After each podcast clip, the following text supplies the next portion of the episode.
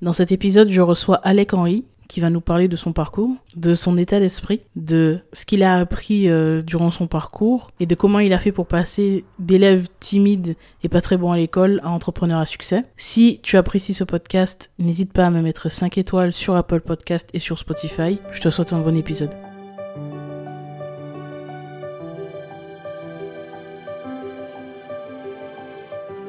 Bonjour et bienvenue dans Deviens inspirant, le podcast qui te permettra de t'ouvrir à de nouvelles méthodes d'évolution, de réflexion et à une meilleure connaissance de soi.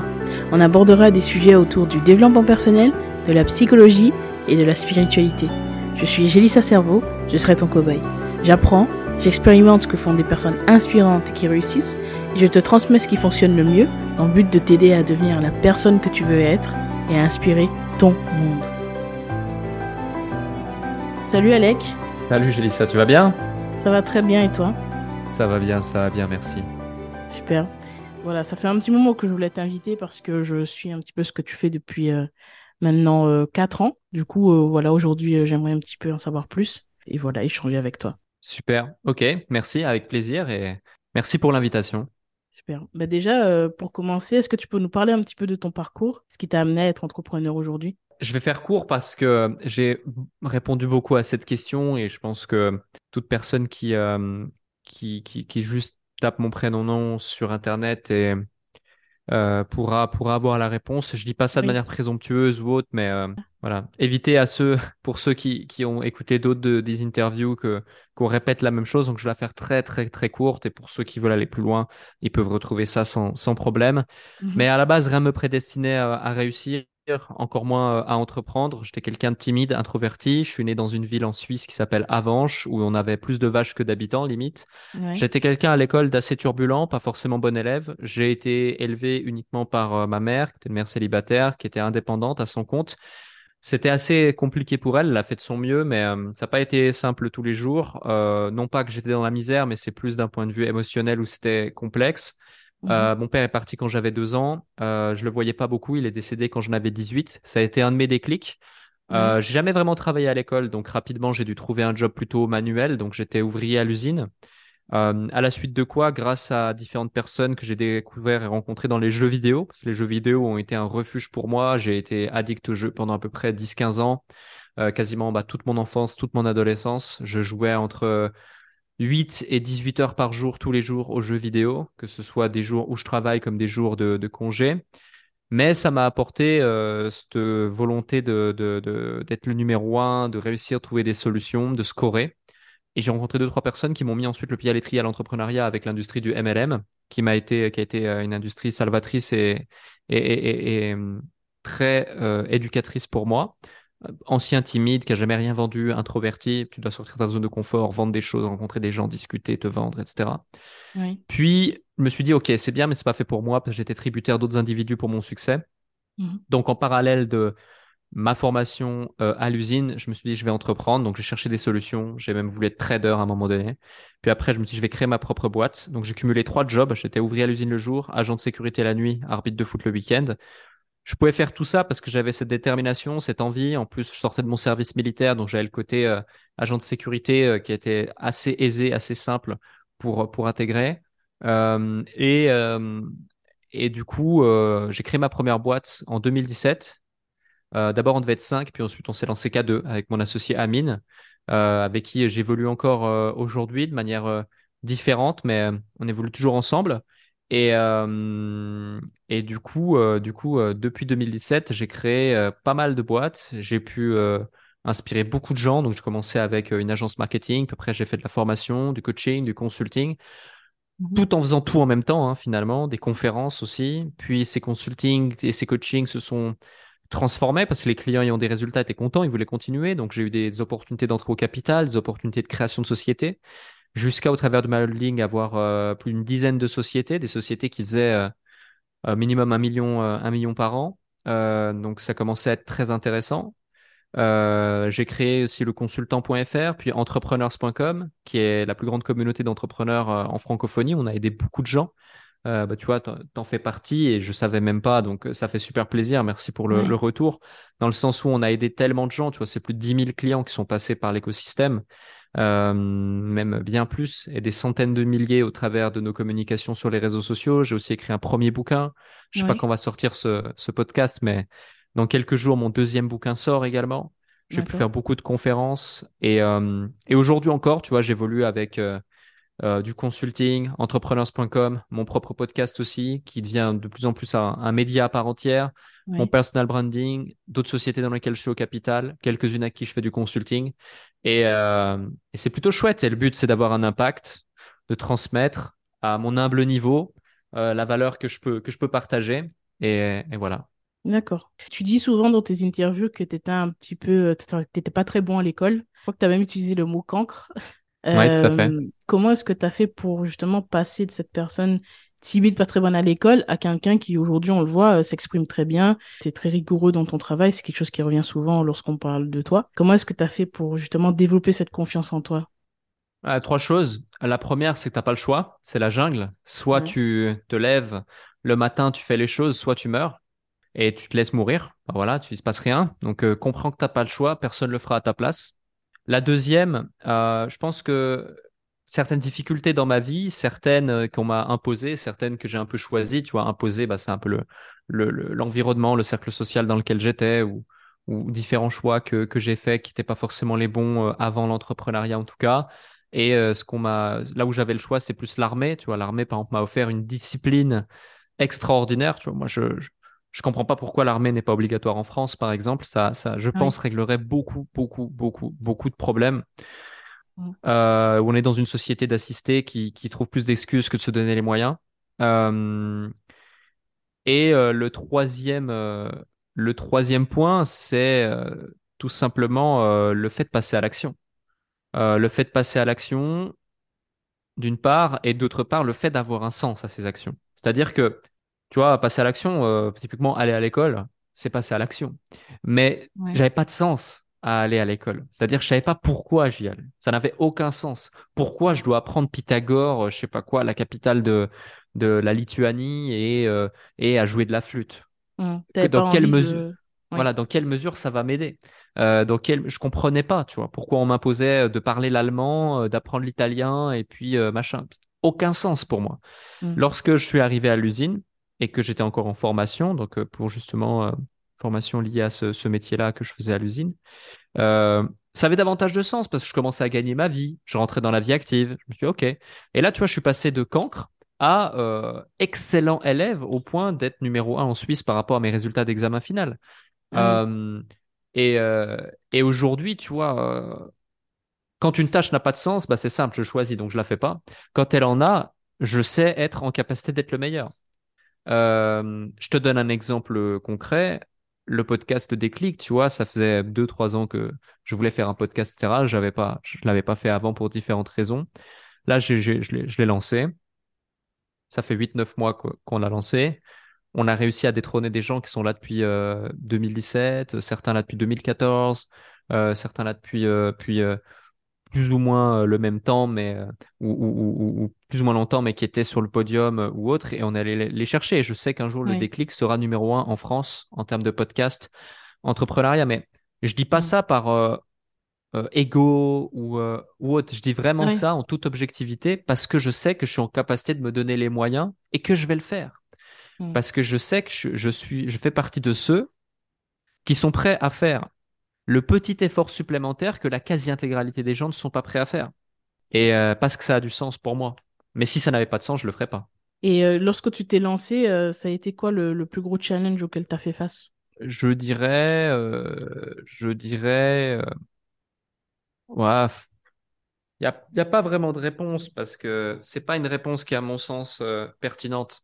Parce qu'on a tous des challenges plus ou moins difficiles, on a tous des challenges qui sont différents, parce qu'on est tous différents. Déjà, il faut accepter ça, il faut comprendre ça. Maintenant, la vraie, la vraie question, c'est, OK, on s'en fout, Alec, de ton challenge euh, le plus important dans ta vie. Par contre, c'est comment tu fais face à un challenge aussi important soit-il? Oui, justement, c'était ma question d'après. Comment est-ce que tu as fait pour dépasser ça? Et quels sont les, les, les skills, en fait, que tu as, que as développés euh, au fur et à mesure du temps? Donc, si tu veux, ce que j'ai, ce que j'ai identifié, comment j'ai fait, bah, déjà, je me suis concentré sur qu'est-ce qui peut passer de pire si ça foire, si ça marche pas. Puis est-ce qu'il y a 100% de chances que ça marche pas? Donc finalement, c'est-à-dire qu'il y a au moins 1% de chances que ça marche. Donc pourquoi pas tester? Mm. Et au pire, on, tu vois, c'est... En fait, il y a tellement de possibilités de trouver des excuses et de pas faire les choses que faut être cette personne qui, qui fera la différence et qui sera prête à faire ce que les autres sont pas prêts à faire. Tout simplement. Toi, ça peut être, euh, ça peut être, je sais pas, moi, euh, ce call en plus, t'as fini ta journée, mais tu peux faire ce call en plus qui fait la diff. Ce follow-up en plus que la plupart des gens n'osent pas envoyer. Ce message que, ou ce truc que les gens n'osent pas dire, mais que toi, t'oses dire. Euh, ce petit truc en plus qui, qui, qui, qui fera la différence. C'est difficile à expliquer parce que c'est difficile à quantifier, mais euh, les exemples, les exemples sont, sont, sont, sont, sont, sont pléthores. Hein. Mm. D'accord. Comment est-ce que tu fais la différence entre la persévérance et l'obstination? Comment est-ce que tu sais quand il faut euh, peut-être arrêter ou euh, ben, rectifier un petit peu euh, ce que tu as mis en place? Ouais, c'est c'est savoir faire la distinction entre un signal et un bruit. Mm. C'est-à-dire que en gros, le signal, c'est clairement bon, il y a quelque chose qui se passe de concret, il y a une réceptivité, euh, tu vois, dans l'obstination par rapport à, une offre. Voilà, il y a, y a une réceptivité. euh, euh, les gens trouvent que ça fait du sens, mais sont, sont prêts à acheter. Et le signal, c'est qu'il y a une objection justifiée, sensée, qui ne vient pas disqualifier l'avatar que tu as identifié initialement et qui est propre à un individu, euh, qui est propre non pas au collectif, mais qui est propre à une seule personne. Alors que le bruit, ça serait, euh, mais je comprends pas, euh, faut que je continue parce que tout le monde me dit que c'est génial mon projet. Ouais, mais c'est génial, mais est-ce que les gens le veulent vraiment? Est-ce qu'ils sont prêts à l'acheter? Est-ce que ça résout un problème? Ou est-ce que juste c'est génial? Tu vois?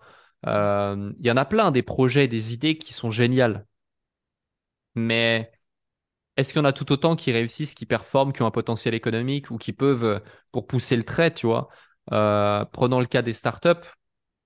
Tu vois, en vrai, un créatif, quelqu'un d'audacieux, d'ambitieux, de créatif, euh, qui, sait réfléchir, qui est, orienté résolution de problèmes, qui a un peu de, de- d'expérience entrepreneuriale, des idées de start-up, si vraiment il se stimule intellectuellement tous les jours, si ce n'est toutes les heures, il peut en avoir des nouvelles.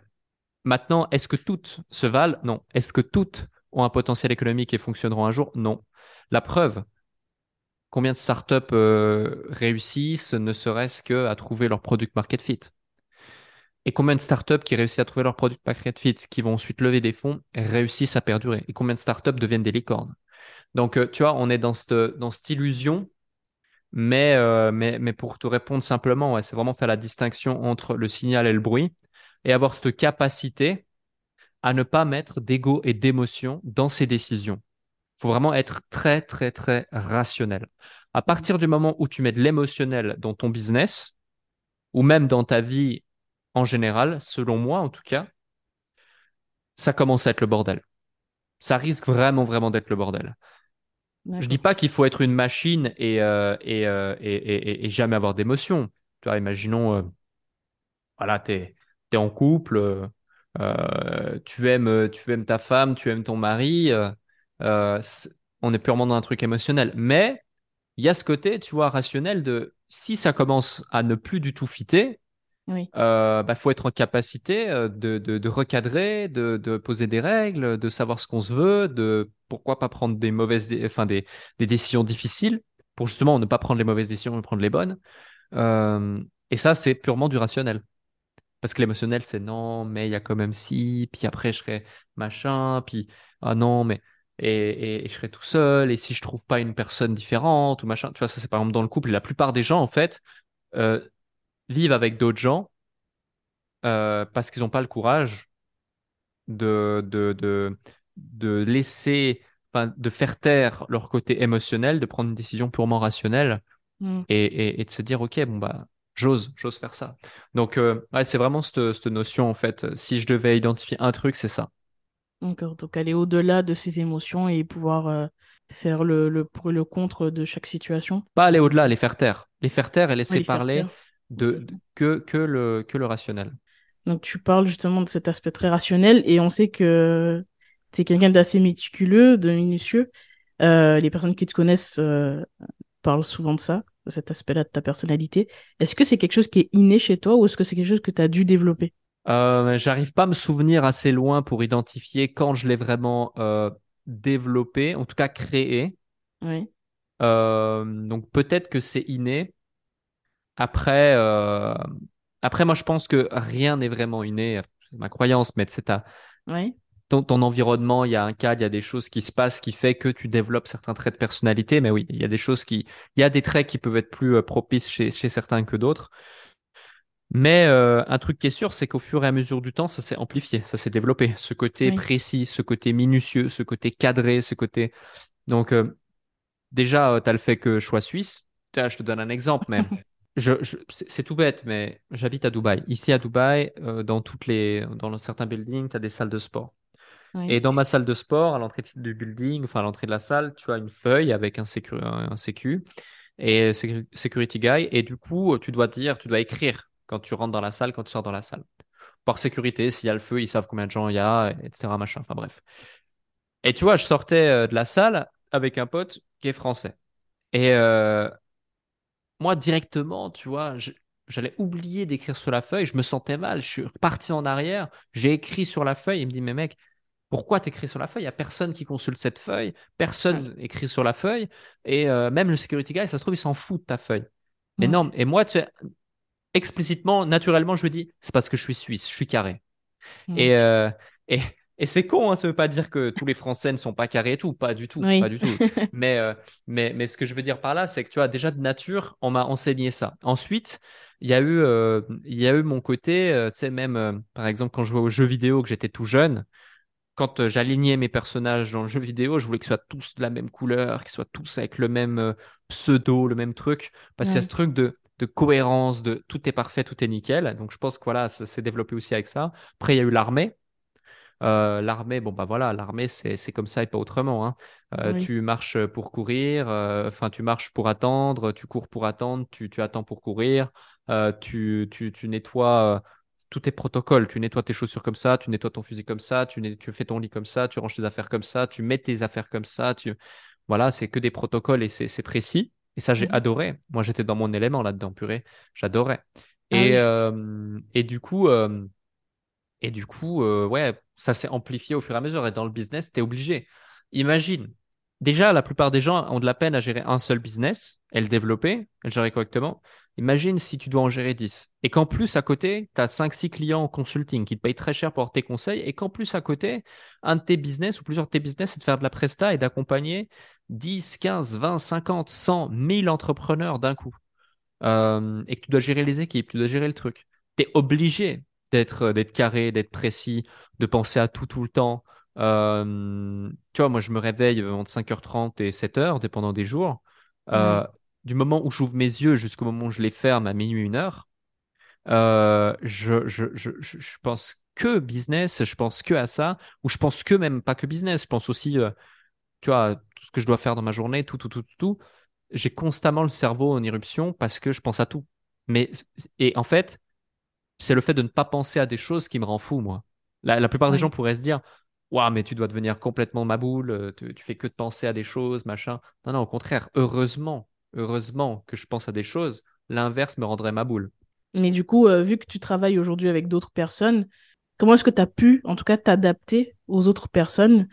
Euh, Forcément, parce que je ne sais pas exactement combien vous êtes dans, dans ton équipe, mais euh, forcément, si tu es quelqu'un de très minutieux, peut-être que tu as cette exigence pardon, avec d'autres personnes.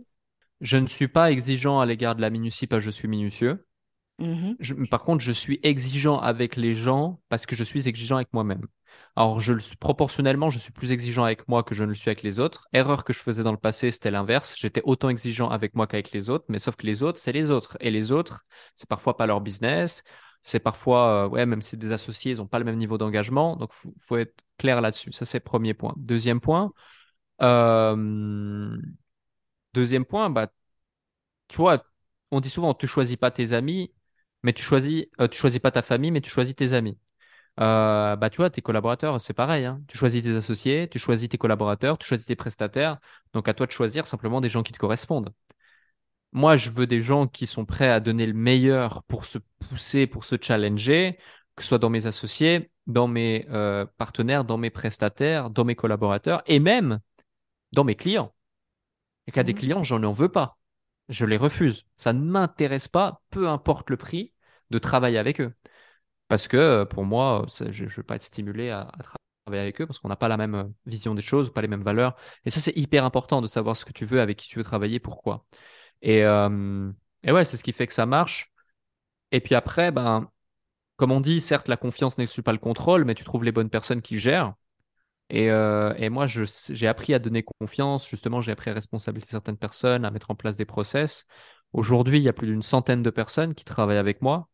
Euh, mais euh, la réalité, c'est que je suis en contact avec une dizaine de personnes, dix, douzaine de personnes. C'est avec eux avec qui je travaille, je collabore. Et après, eux ont sous eux, justement, ou avec eux à leur côté, euh, des collaborateurs, des équipes qui, qui managent comme il le faut pour mener à bien les missions, les missions qui leur sont attribuées. Et je voulais te demander aussi quelle est la place de l'entourage dans ta vie? C'est vrai que c'est quelque chose qui revient souvent lorsque j'interroge des entrepreneurs. Ils disent que l'entourage, c'est quelque chose de primordial, d'être bien entouré. Et toi, euh, quelle est la place que tu laisses à l'entourage euh, dans ta vie? C'est capital. Si tu as un mauvais environnement, euh, tu peux rien faire. C'est, c'est exactement, euh, pour moi, l'environnement, c'est comme si tu bosses sur Internet. Oui. C'est comme si je te disais, OK, bon, bah, déjà, tu vas plus avoir de bureau, tu n'auras pas de chaise non plus.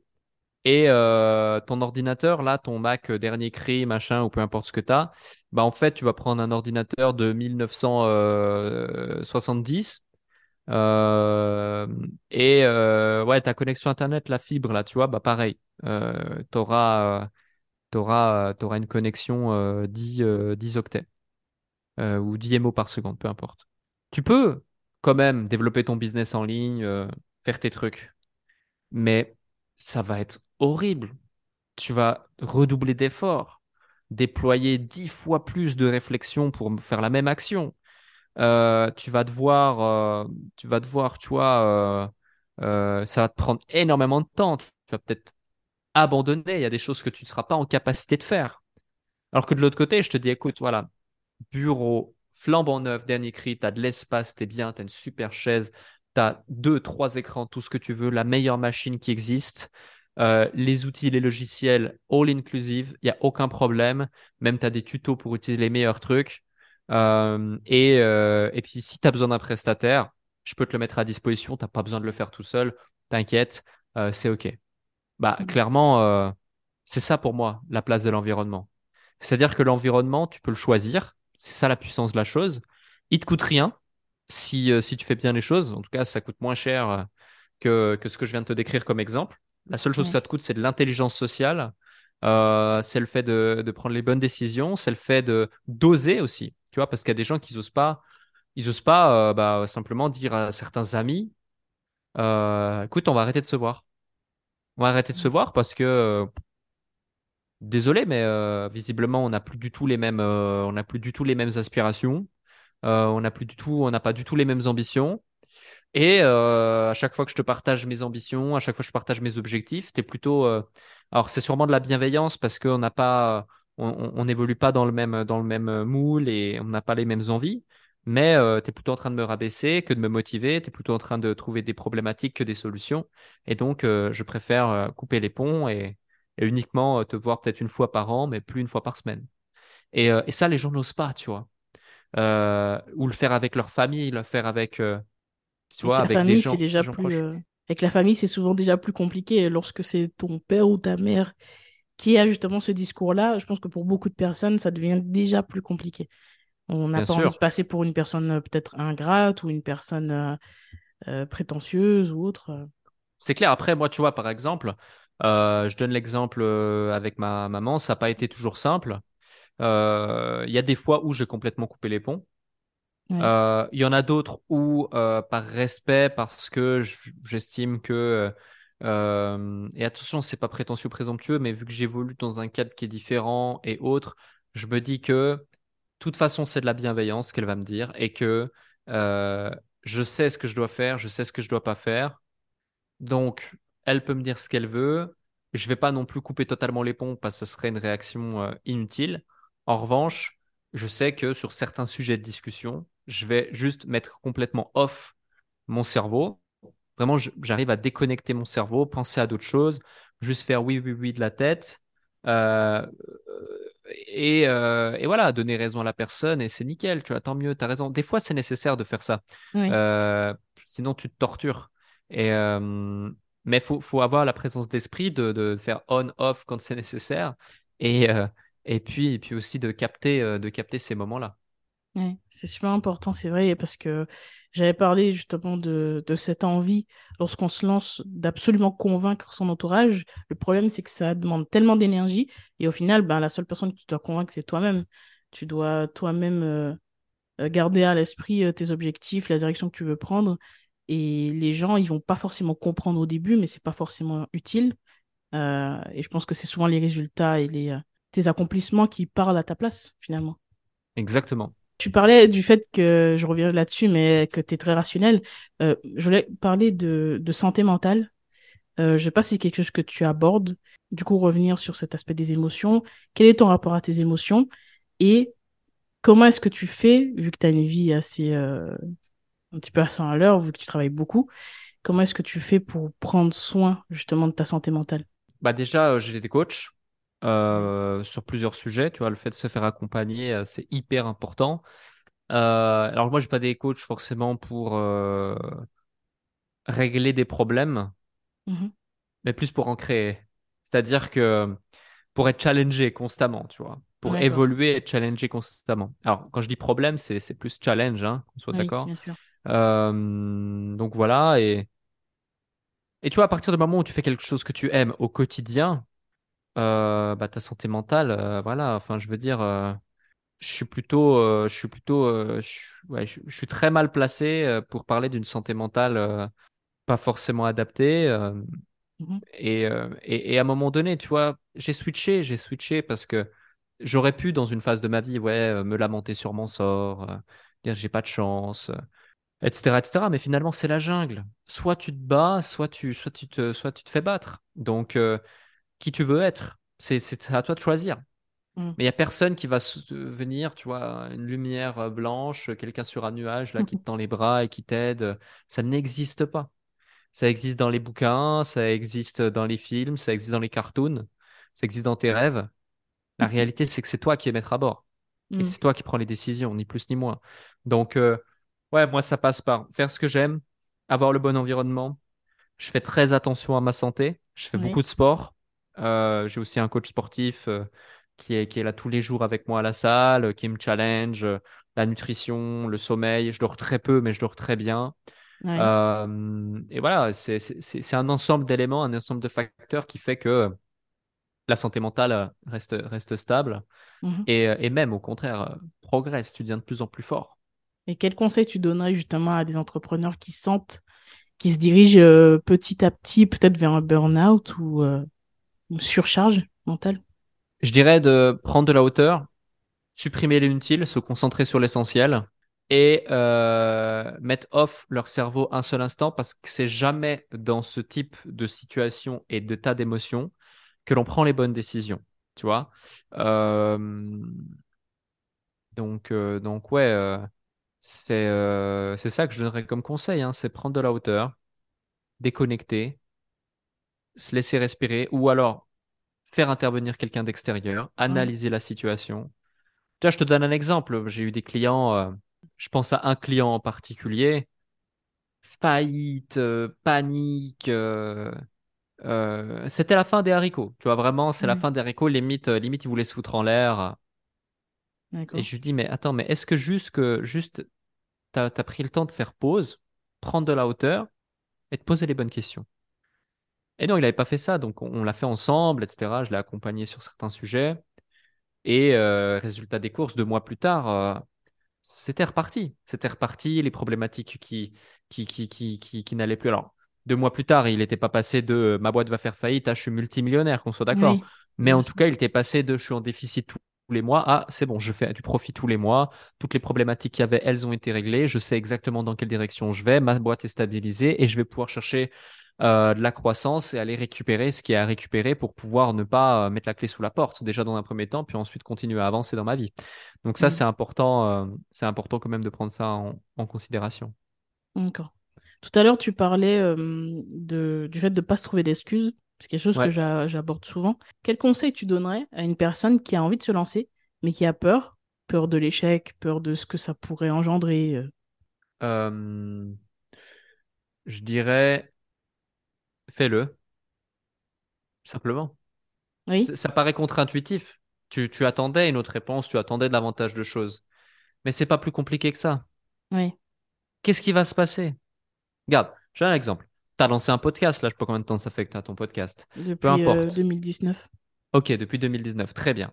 Euh, est-ce que tu as attendu euh, d'avoir la meilleure caméra qui existe pour te lancer? Non. Est-ce que tu as Non. attendu d'avoir le meilleur micro pour... Non. Et euh, j'ai enregistré mes premiers podcasts avec un iPhone. Exactement, tu vois, exactement.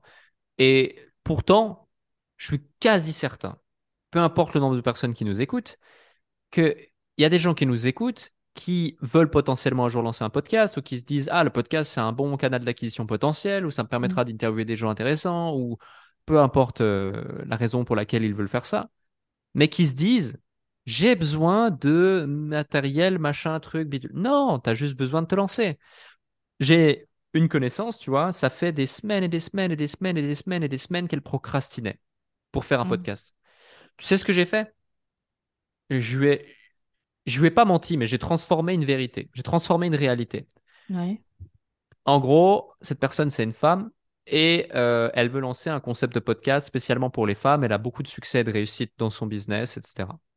Mm. Et euh, la veille de ce que je vais lui, je, je m'apprête à lui dire, je rencontre deux autres femmes qui ont aussi du succès, etc., qui viennent à un de mes événements et qui me disent Waouh, c'est génial ce que tu as mis en place sur le déclic et tout, machin, blabla, blabla. On veut aussi lancer notre podcast. Je dis Ok, let's go, faites-le. Ces deux personnes, ben, je les connais, je les apprécie, c'est cool et je pense qu'elles vont faire un super podcast, c'est certain. Mais quand elles me parlent, tu vois, ça ressemble un peu à ce que euh, euh, ma connaissance numéro une, mon amie, euh, voulait, voulait potentiellement faire. Sauf Mhm. que ça faisait un an qu'elle m'en parlait, qu'elle procrastine, qu'elle procrastine, qu'elle procrastine, à trouver des excuses toujours plus euh, folles les unes que les autres. Et là, je lui ai, je lui ai fait un message, je lui ai dit, écoute, j'ai euh, rencontré deux femmes à mon event, super personnalité, euh, super concept, super idée, euh, successful, grosse audience, et elles vont lancer leur podcast dans deux semaines avec le même positionnement que toi. Ça fait un an maintenant que je te dis que tu dois lancer. Donc, soit en gros, tu seras juste considéré comme la deuxième qui copie derrière, loin derrière, et, euh, et tu pourras t'en prendre qu'à toi-même. Soit, bah voilà, t'arrêtes de procrastiner. Et limite, je vais lui dire un truc comme plutôt ça, euh, limite, je t'aurais prévenu de toute façon, c'est comme ça, tu pourras t'en vouloir qu'à toi-même. Ouais. Le lendemain, sans, par fierté, tu vois, sans, par fierté, Ouais. parce que à, à ça même, elle m'avait mis une excuse. Je lui avais envoyé un gif avec un mec qui fait de la flûte. Euh, et euh, le lendemain, sans me le dire par fierté, je vois une story, euh, je vois une de ses stories. Elle était allée enregistrer son premier épisode du podcast. Ah Oui.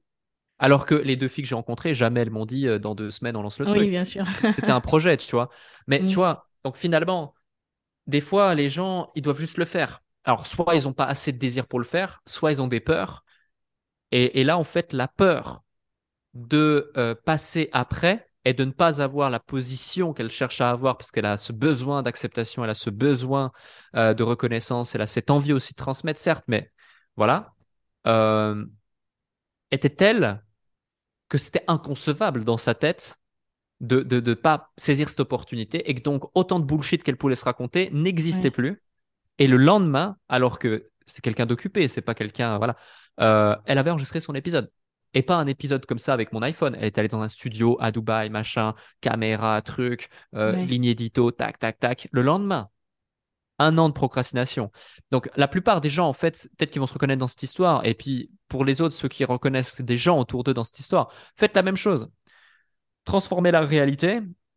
Faites une sorte de, de, de, de sorte de mensonge, bon mensonge qui fait du mal à personne Oui. euh, pour, pour aider, euh, pour aider euh, un ami, un membre de votre famille ou autre. Moi, en tout cas, c'est pas la première fois que je le fais. Quand ça reste dans un cadre individuel d'échange, si vous faites des choses sur Internet attention à vous, racontez pas des bobards parce que quand le mensonge prend, non c'est quoi qu'on dit, quand le, le mensonge prend l'ascenseur, la vérité prend l'escalier, ouais. ouais. donc tout se sait sur Internet, mais mais pour le reste, ouais, des fois si on peut si on peut aider à créer des déclics, faites-le. Mm. Parce que là clairement c'était un déclic, tu vois. Ouais. Donc en fait tu dirais juste lancez-vous quoi, essayez de, de Passer outre toutes les, idées, les fausses croyances là que vous pouvez avoir dans votre esprit et juste passer à l'action. Ouais. Toujours une, une phase euh, une phase 1. Bah, pour faire simple, 100%, mais vraiment 100%, pas 99%, 100% des excuses, des fausses croyances ou des peurs que vous avez aujourd'hui à l'égard du projet, ce quel qu'il soit, que vous avez, n'existeront plus le jour où vous aurez atteint votre objectif. Et la seule façon de le savoir, c'est de le faire. Mm. Si par contre, vous restez en train d'écouter tout ce bullshit, vous ne le saurez jamais et vous serez toujours dans la même situation. Donc, qu'est-ce qu'on fait maintenant qu'on sait ça? On se pose plus de questions et on fait les choses et on avance. C'est tout. Donc, cette capacité à passer à l'action, tu dirais que c'est quelque chose de primordial lorsqu'on veut entreprendre, donc de passer à l'action rapidement? Oui. Quelle autre qualité tu penses qu'il faudrait développer euh, pour être un entrepreneur, un bon entrepreneur? Le détachement, regarder les autres ou autres, Mhm. euh, ne, pas se, ne pas se comparer aux autres, euh, ne pas vouloir aller trop vite, etc. L'empathie, l'amour de son client pour vraiment vouloir l'aider. L'empathie, c'est, tiens, ça, ça- c'est pour le delivery comme sur la vente, comme sur le marketing. Donc ouais, c'est pas plus compliqué que ça. hein. Euh, passage à l'action, détachement, empathie, amour. Juste clair. avec ça, tu as déjà plus que 99% des gens qui, essaient de se lancer et de faire des choses. Ok. Euh, on sait aujourd'hui que tu as, tu en as parlé d'ailleurs euh, au début de l'échange, tu as développé ton personal branding et c'est plutôt bien réussi. Aujourd'hui, ça te permet aussi de pouvoir euh, bah, attirer des, clients en continu. Comment est-ce que tu as fait pour développer ton personal branding? Et comment est-ce qu'on pourrait faire justement lorsqu'on part de zéro, qu'on n'a pas de, forcément de réseau? Je dirais, euh, déjà, je pense qu'il faut savoir un truc, c'est que de toute façon, même les gens les plus gentils ou les plus euh, lisses ont des haters. Mm. Donc, ne pas avoir peur de générer des haters, quels qu'ils soient. Euh, et, euh, et donc, faut se dire une chose. Là où je veux en venir, c'est que plus tu vas être clivant, plus tu vas avoir de la visibilité, donc. Mm. Enfin, plus tu vas être clivant, plus tu vas créer de l'interaction, plus l'interaction va créer de la visibilité, mais plus tu vas être clivant, plus tu vas avoir des haters. Donc, de toute façon, partie du principe que même si tu es lisse, tu auras des haters, bah, tu préfères être lisse, pas vu et avoir des haters, ou clivant, donc clair dans tes, dans tes propos, dans tes décisions et dans, dans ce que tu penses, euh, et oser l'affirmer, avec courage, avec audace, avec clarté. Avoir plus de haters, certes, mais par contre, avoir vraiment de la visibilité, et donc pouvoir exprimer ce que tu veux exprimer. Donc déjà, c'est ce concept-là. Et après, euh, authenticité. Vraiment, tu vois, j'avais un, j'ai interviewé quelqu'un, j'avais un échange avec quelqu'un qui s'appelle Michel. Michel Coury, pour aller voir sur LinkedIn, c'est incroyable. Ce mec est incroyable. Il a 40 ans. Euh, il a une blanchisserie à la base. Et il est en train mais, d'exploser tous les réseaux sociaux qui touchent, en l'occurrence TikTok et LinkedIn en particulier. Il a 200 000 personnes sur LinkedIn en un an et demi, un truc comme ça. Je ne sais pas si on se rend compte. Euh, c'est énorme. C'est Ouais, l'influenceur numéro 1 ou numéro 2 euh, euh, en France ou numéro 3 en 2023 et 2022 sur LinkedIn, alors qu'il a aucun code marketing. Genre, il s'en fout de faire du bon copywriting, il n'a pas de ghostwriter, il n'a pas de CM, il n'a pas de. Ses posts, c'est trois lignes, euh, une photo qui est toujours la même, et voilà. Et de temps en temps, il, il innove, il fait un truc différent. Par contre, il est putain de clivant et il est putain d'authentique. Il n'y a Mm. pas de limite dans son authenticité et dans son clivage. Euh, et ça crée de l'interaction, mais de fou. Après, c'est clair qu'il faut trouver un équilibre parce que lui, il crée beaucoup d'interactions. Mais est-ce qu'on transforme cette interaction en business? Alors oui, il a beaucoup de propositions de, de podcasts, d'interviews, de consulting, de coaching, de, de, de scènes, etc. Est-ce que tu as envie de faire ça? Oui, non, à toi de choisir. Mais lui, en l'occurrence, il l'en fait un peu, mais son business principal, c'est une blanchisserie, encore une fois. Donc euh, non, c'est clair que c'est ces, publications, quand il te parle de management ou qui fait opposition salarié-entrepreneur ou des, des sujets d'actualité clivants, ça va pas lui ramener plus de chemises à repasser. Euh, c'est certain. Mais euh, par contre, ça crée un impact. Et cet impact, après, tu peux le transformer en business potentiellement. Donc, c'est toutes ces notions à prendre en considération. Mais voilà, clivant, authentique. Et après, certes, bah, surfer sur les trends. Tu vois, euh, tu lançais un compte TikTok clivant et authentique il y a euh, deux ans versus tu le lances aujourd'hui. Bah, clairement, tu n'as pas, la, même courbe de croissance potentielle qui est, qui est face à toi, qui s'ouvre à toi en termes d'opportunités. Donc, tu dirais vraiment l'authenticité, c'est une de, un des, points importants à développer. Euh, c'est vrai que j'en parle souvent de l'authenticité, que c'est justement l'une des valeurs importantes pour moi. Et euh, comme tu disais, on, forcément, on va forcément être critiqué. De toute façon, quoi que tu fasses, tu seras critiqué. Donc, je pense aussi que c'est une, c'est important d'être fidèle à soi-même. Vaut mieux être critiqué pour ce qu'on est vraiment plutôt que pour un personnage qu'on se donne, quoi. Ouais, complètement. Qu'est-ce que ça signifie être inspirant pour toi? Créer un déclic chez quelqu'un pouvoir euh, éveiller une conscience et créer un déclic quel qu'il soit. Hein. Et si à la fin de cet épisode j'ai créé un déclic quel qu'il soit, encore une fois, c'est pas forcément le déclic d'une vie. C'est le déclic, par exemple, par rapport à une problématique business, un enjeu personnel, euh, peu importe. Euh, c'est ça être inspirant. D'accord, super. Voilà, ben, merci beaucoup pour, pour cet échange. Avec plaisir.